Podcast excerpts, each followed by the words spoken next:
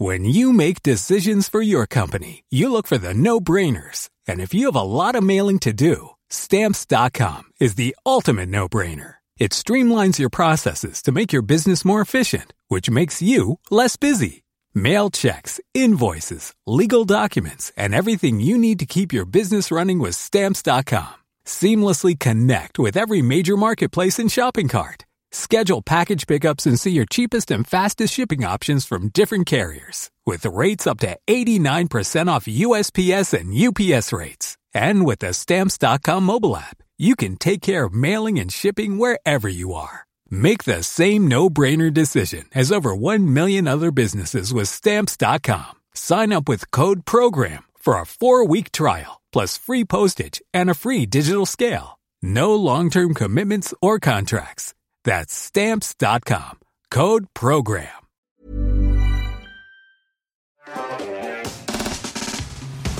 On va revenir sur trois sujets aujourd'hui. Antoine, tu as été stagiaire chez Apple. Tu vas pouvoir nous raconter ce qui se passe derrière ce culte du secret poussé à son paroxysme. On va également parler de Google et de ses tentatives un peu hasardeuses de remplacer les cookies tiers pour faire de la publicité ciblée. Euh, Mais avant ça, on va se poser une autre question. Facebook peut-il disparaître? Jingle.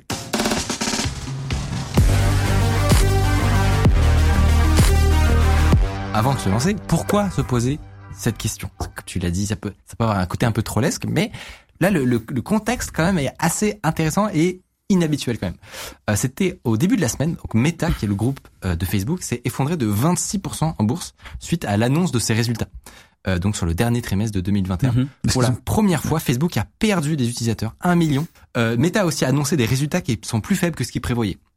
Savoir que les résultats plus faibles que d'habitude, pour eux, c'est 39 milliards de bénéfices. Voilà. Et surtout, le Reality Labs, qui est donc l'entreprise euh, de, de Meta qui s'occupe de toute la partie métaverse, etc., euh, a perdu 10 milliards en 2021, ce qui, pour certains investisseurs, est pas hyper encourageant euh, sur le- la trajectoire qu'ils qu'ils espèrent, évidemment.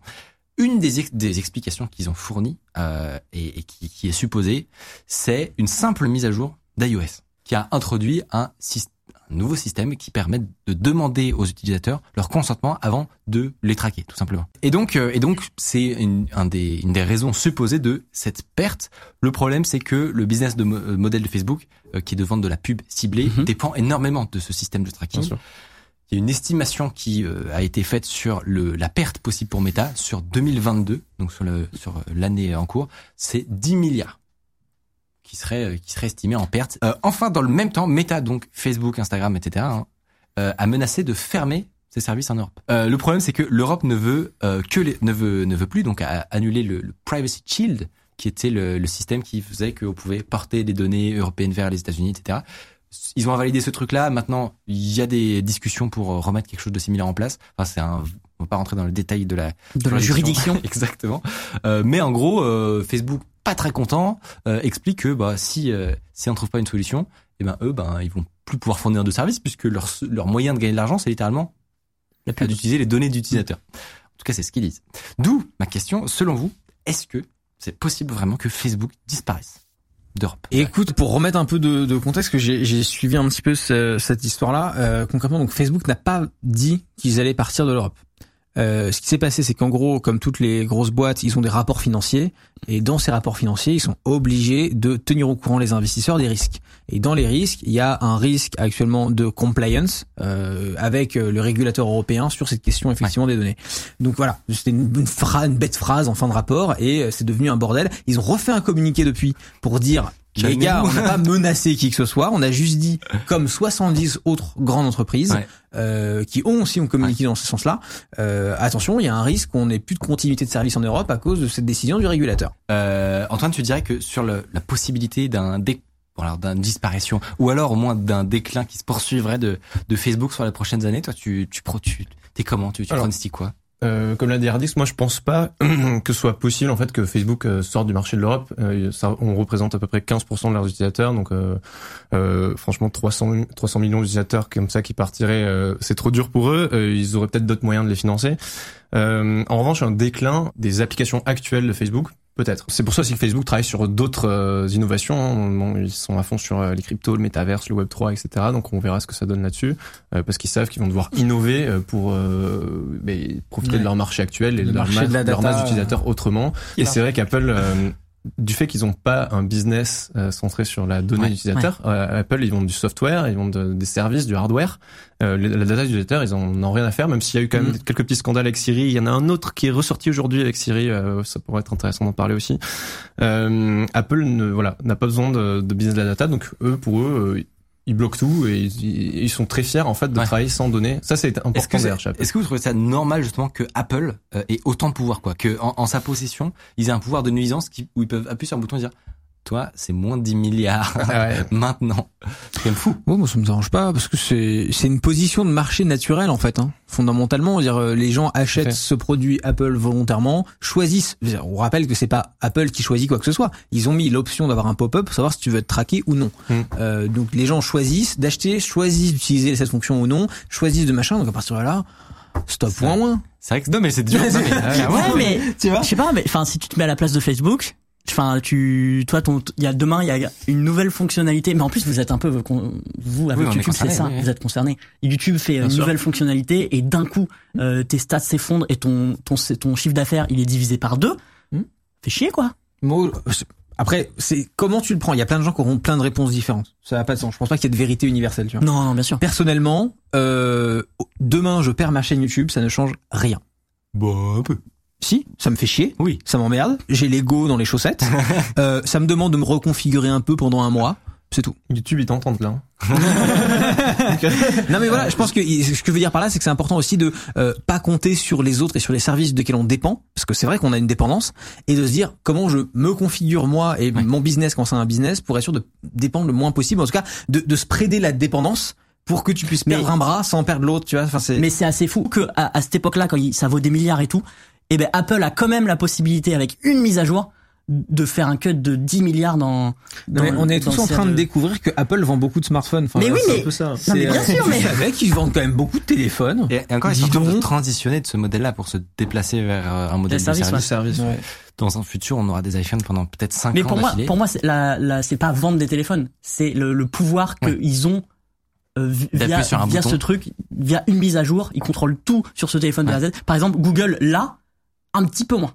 Par exemple, Ouais. parce que beaucoup de gens utilisent Chrome sur les téléphones Android, mais tu peux utiliser d'autres navigateurs. Donc même s'il y, y a un truc, il lock une fonctionnalité dans Chrome, tu peux quand même télécharger Brave ou Firefox et euh, tu vas pas être obligé d'avoir les cookies de Google par exemple.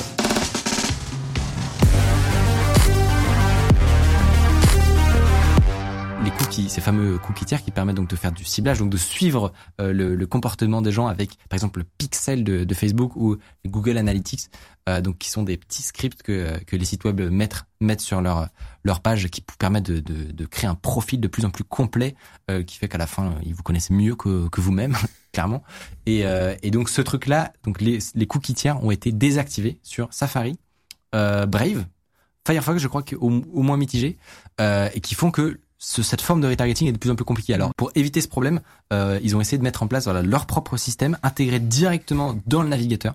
Donc, ils ont commencé avec une, une première tentative qui s'appelait donc les FLOC, c'est Federated Learning of Cohorts. Donc, le principe, c'était de créer des groupes d'utilisateurs qui ont à peu près les mêmes goûts. Euh, sauf que bon, ils se sont fait vraiment flinguer par euh, la critique, Mm. que ce soit côté euh, euh, grosse boîte de, de pub, Côté côté utilisateur, aussi, côté euh, navigateur. Mais ils ont fait une nouvelle tentative. Euh, ils ont littéralement dit le nouveau projet intègre ce que nous avons appris des tests sur Flock ainsi que les retours de l'industrie. Donc clairement c'est un moyen de dire que euh, c'est un échec.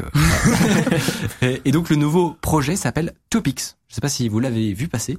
Euh, on sait pas encore techniquement exactement comment ça pourrait marcher. Déjà, quand un GAFA dit que c'est une proposition pour améliorer ta vie privée, en général, je sens pas bon. Ouais, Euh, je suis- de alors, base, je suis pas. alors tu vois, ouais. je suis un peu d'accord avec toi. De là. vrai. base, ça pue un peu. Ouais. C'est clair et en même temps euh, ils ont ils, ils- ils réagissent au backlash, tu vois, donc ils sont pas totalement imperméables Ouais. à la vie. Mais, mais, en mais leur euh, business de est tellement basé là-dessus à. Google aussi. C'est ça, c'est ça qui est fou, c'est que ça, ce projet-là, pour eux, mais euh, le, le moindre changement, ça a des impacts financiers monumentaux. Euh, du coup, on sait pas encore voilà exactement comment ça marcherait. Il y a des tests qui sont prévus euh, prochainement. Officiellement, le but c'est de faire un, un système un peu moins intrusif que leur première proposition. Évidemment moins intrusif que la façon dont les, les, les trucs de retargeting fonctionne. J'ai un peu regardé le, dans le détail le projet. Ouais. Euh, honnêtement, c'est quand même intéressant. Enfin, je sais pas comment dire, mais c'est-à-dire que évidemment que les autres navigateurs, type à, à la brève, les Firefox, les Safari, etc., sont sans commune mesure plus euh, privés, plus respectueux de la vie privée en tant qu'utilisateur. Voilà. Donc ça, le, le, le conseil il va jamais changer. Utiliser ce genre de, de navigateur, il y a aucun doute. Mais Chrome va passer potentiellement de éclater au sol à Hmm.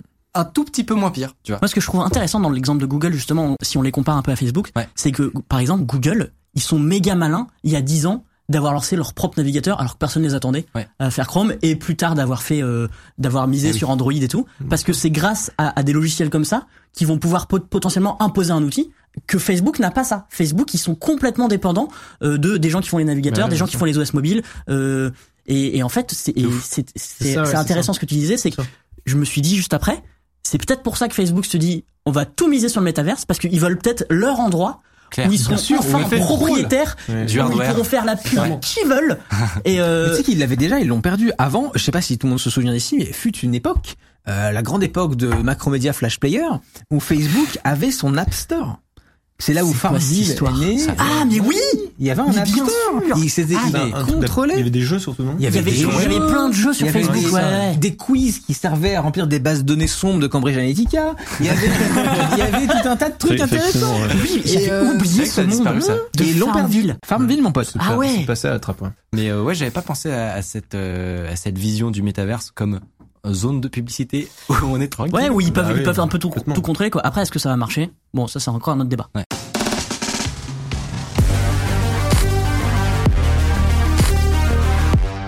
Et un des moments où on a discuté un petit peu, c'était sur la, la vidéo où on parlait de des, euh, des- du système sur les claviers iOS et tous les claviers d'ailleurs de, de prédiction de, de- des messages, etc. pour faire de la suggestion, pour faire un correcteur Ouais, orthographique, etc.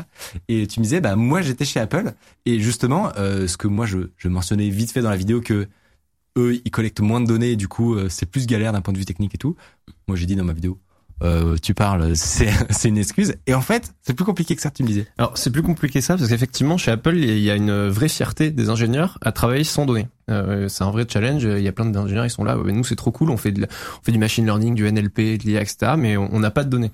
Donc il y a, y a tout un processus qui consiste à obtenir des données, mais qui sont pas des données des vrais des, des, des utilisateurs finaux. Donc euh, moi j'ai une anecdote un petit peu intéressante. Euh, Je pense assez assez, assez sympa. Euh, quand vous recevez par exemple un billet de train, euh, vous commandez un billet de train euh, sur oui, ça, enfin, ça s'appelle SNCF Connect maintenant. Ouais. Euh, a priori, ce billet de train, il s'ajoute automatiquement à votre calendrier. Ça, c'est une fonctionnalité qui a été développée euh, par par un Français. Enfin, elle est développée à Paris, celle-là, tu vois. euh, Je sais pas qu'il y a des ingés à autres, Paris. si, ouais, il y a, il y a des ingés Place Diana à Paris. Euh, Sérieux? Voilà. Bah, je je crois que ça, tu me dis si je me trompe, mais ça, ça vient pas du de Steve Jobs qui avait lancé une petite équipe à Paris pour l'iPhone ou je sais plus pour quel Euh, produit ouais, et ils ont gardé les locaux et du coup maintenant il y a des gens Bah, à Paris? Effectivement, au plus. départ, bah, Apple France a toujours été un peu important. Bon, il y a eu, il y a eu des gens importants, Pascal Cagny, etc. qui ont été Ouais, voilà. Mais effectivement, au début, la- l'aspect, euh, c'était du business, quoi. C'était que du commerce, marketing, etc. Et, euh, ce qu'il a fallu faire à un moment, euh, bah, c'était euh, par exemple tester les prochains iPhones sur euh, pour savoir s'ils fonctionnent bien avec Bouygues, Orange, etc. Il y avait besoin en fait d'être sur place. Ça c'était la première raison. La deuxième raison, c'est qu'Apple a voulu recruter des talents là où ils étaient et pas forcément avoir besoin de les déplacer à Cupertino. Tout le monde n'a pas envie d'aller là-bas. hein. Peut-être que dans le chat, les gens euh, ont tous euh, rêvent tous d'aller là-bas. Mais en fait, euh, c'est pas non plus si incroyable que ça. C'est c'est très cool, hein, c'est une expérience à vie, mais euh, en France, il y a- il y, a plein de belles choses aussi. Ouais, la cantine n'est pas ouf apparemment. Voilà. Non, la, cantine, la, cantine, la cantine chez Apple est ouf. Euh, Ah. À Cupertino, euh, ça, c'était incroyable. Que Petit point cantoche. Ouais, je veux bien. en- Premier Doug, zéro blague. Je veux bien en savoir plus sur la cantine d'Apple. Euh, moi, et pour l'anecdote, je suis vraiment allé qu'un seul jour sur le campus d'Apple à Ouais. Cupertino, ok. Et en fait, il- ce campus, il a été euh, conçu et pensé euh, selon les désirs de Steve Jobs, qui a jamais pu y aller parce qu'il est décédé avant, malheureusement. Et Steve Jobs était fan de sushi, ok? Et euh, il voulait sushi. qu'il y ait un maître sushi euh, qui soit là pour faire des sushis euh, ben, sur place. euh, et donc, quand j'y suis allé, euh, ce que j'ai voulu prendre, c'était absolument les sushis, les sushis de Steve Jobs. Donc j'ai encore le ticket de Il y a caisse. un hein. Je suis vraiment un, un- un passionné parce que j'ai Il y a encore un chef sushi sur place, euh, Ouais, incroyable. voilà. Et après, il y a les autres- il y a, il y a d'autres, il y a d'autres comptoirs, hein, il y a pas que des sushis. Hein, Et ben, Apple, vous voyez, il y avait une vraie Voilà. anecdote. Eh, Ouais, bah oui. non, non, mais c'est clair. Et voilà. Parce que là, on fait des Oui. L'anecdote de base, euh, c'est que cette fonctionnalité, euh, on- donc, lorsqu'on, pour remettre en contexte, lorsque vous commandez un, un billet de train, par exemple, sur Mm. SNCF Connect, vous recevez un mail, ça s'ajoute automatiquement au- à votre calendrier.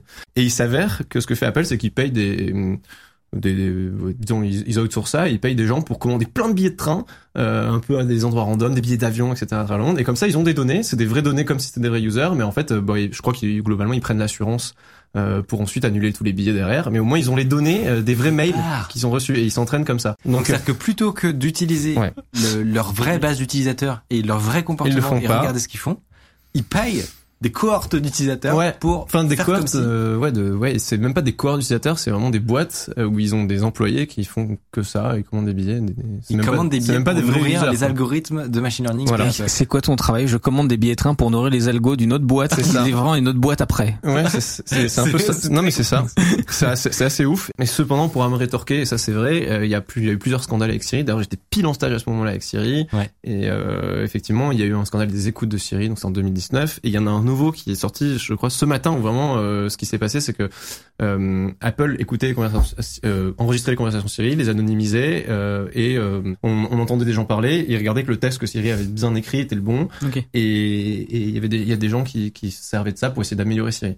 Donc ça a fait un scandale à un moment parce que ça s'est su. Du jour au lendemain, euh, moi j'arrivais dans le bureau, ils étaient vides, c'est-à-dire qu'ils avaient dit à toutes les personnes qui faisaient cette activité de plus le faire. Dans une mise à jour d'iOS, ils sont proposés au moment du, du voilà, vous voyez, avez un modèle de configuration au début d'iOS, ils disent est-ce que vous voulez améliorer Siri, oui ou non. Si tu dis non, euh, normalement tes données sont pas Ouais. envoyées et il s'avère le scandale vient d'éclater. J'ai pas encore eu trop le temps de lire les articles. Que ce matin, il y a des chercheurs en sécurité qui ont, qui ont trouvé qu'avec iOS 15, euh, Même si tu décoches. et bien depuis iOS 15, il y a même si tu décoches, ça envoie quand même les données à, à ton insu. Les bâtards. Ouais. Et alors moi je peux pas dire si c'est vrai ou pas, je peux pas vérifier, mais en tout cas je viens de voir les articles passer, à voir euh, comment ça évolue.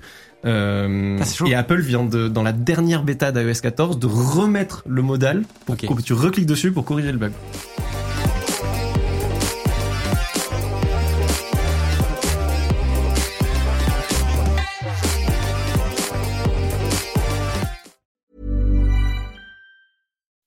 When you make decisions for your company, you look for the no-brainers. If you have a lot of mailing to do, stamps.com is the ultimate no-brainer. Use the stamps.com mobile app to mail everything you need to keep your business running with up to 89% off USPS and UPS. Make the same no-brainer decision as over 1 million other businesses with stamps.com. Use code PROGRAM for a special offer. That's stamps.com, code PROGRAM.